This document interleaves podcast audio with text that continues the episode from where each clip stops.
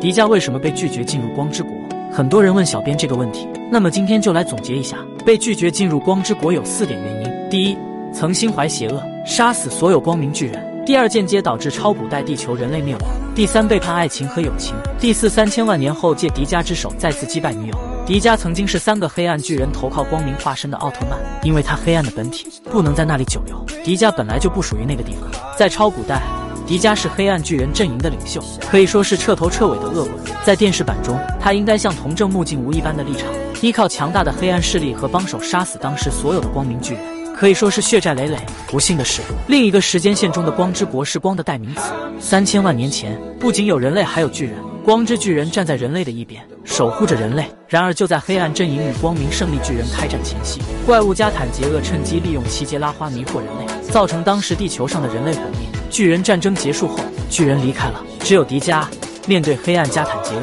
没有保护人类的想法的迪迦奥特曼以不干涉人类选择为由离开了地球，只留下了石像。当超古巨人之间的战斗到了后期，黑暗迪迦觉得人生如雪般孤独，在幽莲的劝说下，他转投光明阵营，以自己的力量代表光明毁灭了黑暗营地，还有曾经的战友和女朋友，所以迪迦被拒绝进入光之国。